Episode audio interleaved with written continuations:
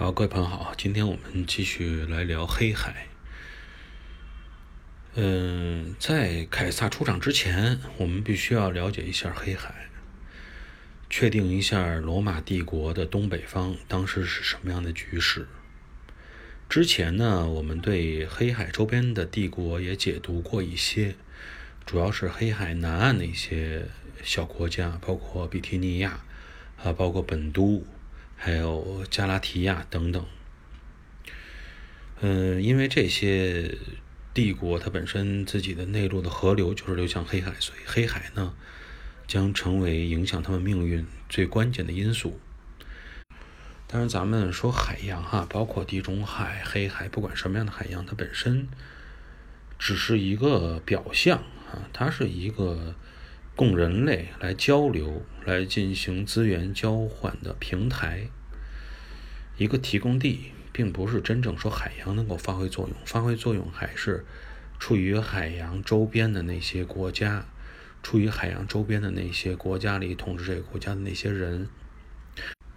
所以，我们了解黑海的时候啊，主要是要了解黑海周边究竟存在于哪些国家和哪些人。之前我们已经讲过哈，黑海南岸存在比提尼亚、本都这两个已经被希腊化的王国。黑海西岸咱们也说过，色雷斯地区已经被凯尔特人渗透了。那我们再来看看黑海的东岸和北岸存在于什么样的王国。先看看黑海的东岸哈，从整个的这个地理位置来看，黑海东岸啊，它的地理形态是典型的这种两山加一谷的这样的地理形态。两山呢，就是大高加索山和小高加索山，所以呢，这个一个呃地理位置。整个我们现在都称它为高加索地区。之前我们在分析地理形态的时候，就跟大家也是说过哈，就说这种两个高大山脉之间存在于峡谷，肯定是通过两大山脉来收集两侧山坡上汇集的雨水，然后在中间会形成一条河流。这条河流呢，最终是将流入海洋。流入海洋的位置，下游也会因为随着水速的缓慢减缓而冲击成一个类似于喇叭口型的、类似于三角形的这种三角洲地带。而在这片三角洲上，正是由于它的土壤肥沃、地势平坦、水资源丰富、水流相对缓慢，能够控制、能够进行灌溉，所以在这个三角洲平原会形成人类承载力最强的区域，人类的聚集区就此而形成。高加索地区的情况啊，也是不例外的，唯一的区别呢？就是这个大高加索山和小高加索山脉离得有点太近了，太近的原因呢，就导致这个河流啊，既往东流又往西流，啊，两边都是有这种扩展型的这种平原冲击起来，导致的整个的地理格局呢，就出现了一个这种 X 的形状，啊，就是两边都会形成这种冲击平原。所以实际上呢，造成了高加索地区啊，拥有一东一西两个河谷，中间山脉相连的地方，就是这两个水系的分水岭。那么高加索地区的这么一个特殊的形态啊，存在于两大河流，一个往西流，一个往东流。往西流的呢，这条河叫利奥尼河，肯定是注入黑海了。往东流的那条河呢，叫库拉河，啊，是注入里海了。所以这种特殊的分割的形式啊，地理上的分割形式，呃，理论上说，两条河流的分水岭，就是整个是将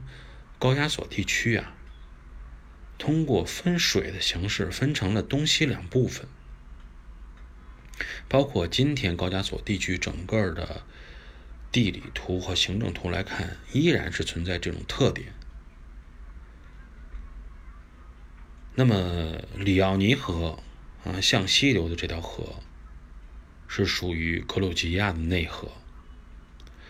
而向东流的那条库拉河中下游平原就属于阿塞拜疆的领土。所以这种地理上的不同，这种山脉构造的不同，导致河流流向的不同，也造就出了不同的民族、不同的文化。那么西边的哈高加索土著居民后代所产生的这个格鲁吉亚人，最终他信奉的是东正教，而东边的阿塞拜疆就属于突厥系的穆斯林国家。那么需要多说几句的呢，就是大家要知道格鲁吉亚的领土哈，不仅仅是包括里奥尼河流域啊，实际上向东。流的这个库拉河的上游地区，也是属于格鲁吉亚的领土。比如说，格鲁吉亚的首都提比利斯，它本身就是位于库拉河的上游。那么，属于后来者的这个阿塞拜疆人，他也曾经是想要渗透到库拉河的上游，啊，曾经也这么做过，但是最终呢，还是由于，嗯，当时沙皇俄国的原因嘛。啊使这个他们之间还是进行了一个平均的分派，那么也这种分割方式也是两国的国土面积基本上是一致的，不至于出现这种失衡的局面。那么这一段历史我们在后边再来说。当然，从今天的地图上来看，哈，除了这两个国家以外，那么高加索国家呢，应该还包括一个国家。啊，亚美尼亚，亚美尼亚的领土啊，实际上是位于亚美尼亚高原的东北角这个位置。严格上来说呢，它也不能说纯粹属于高加索国家。那么亚美尼亚高原呢，主要是由三个呈品字形的这种湖来组成。塞凡湖、凡湖、雷扎耶湖这三个湖，再加上本身它是底格里斯河、幼发拉底河两河上游的谷地，这么组成了这么一个高原。应该说这里的生存条件啊非常好，有湖嘛，就有各种产物，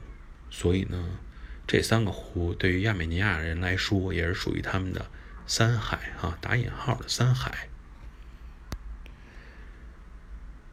这个历史悠久啊，以亚美尼亚高原三海为根基的亚美尼亚民族，在历史上啊，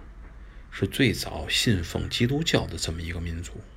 啊。公元前的三百年，基督教实际上在这里就成为他们的国教了。而且为了一直保证自己不被周边的穆斯林国家融合，亚美尼亚至今是固执的要延续自己的信仰。后来呢，俄国人占领了高加索山地以后，那么这一信仰呢，就成为了俄国人啊要向亚美尼亚高原渗透的筹码，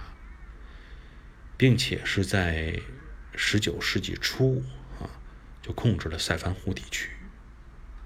后来又是由于担心俄国人进一步向西南方向渗透，土耳其人不是在一战的时期对这个国家进行过种族清洗吗？就是著名的亚美尼亚大屠杀，这是。呃，后话了，非常久远，离当现在我们所说的这段历史非常久远的以后的事情了。那么最终呢，是在三方势力的包裹之下，亚美尼亚高原的三海被东欧平原啊，包括俄国、安纳托利亚高原、土耳其、伊朗高原、伊朗啊这三大势力进行了瓜分。后来呢，不是苏联解体了吗？那么亚美尼亚就获得了独立的地位，但最终呢？它整个的这个位置是依然是处于这种摇摆，被各方利益所争夺的这种情况。好，今天呢，我们插了一些呃后边的话题啊，就是为说明啊当下是什么样的一个局势。在下一期节目中，我们将回到依然是现在解读的这个公元前一百年的时代。继续来聊黑海周边是什么样的情况。啊，感谢各位的收听，这一期节目我们先聊到这里，下期节目我们再见。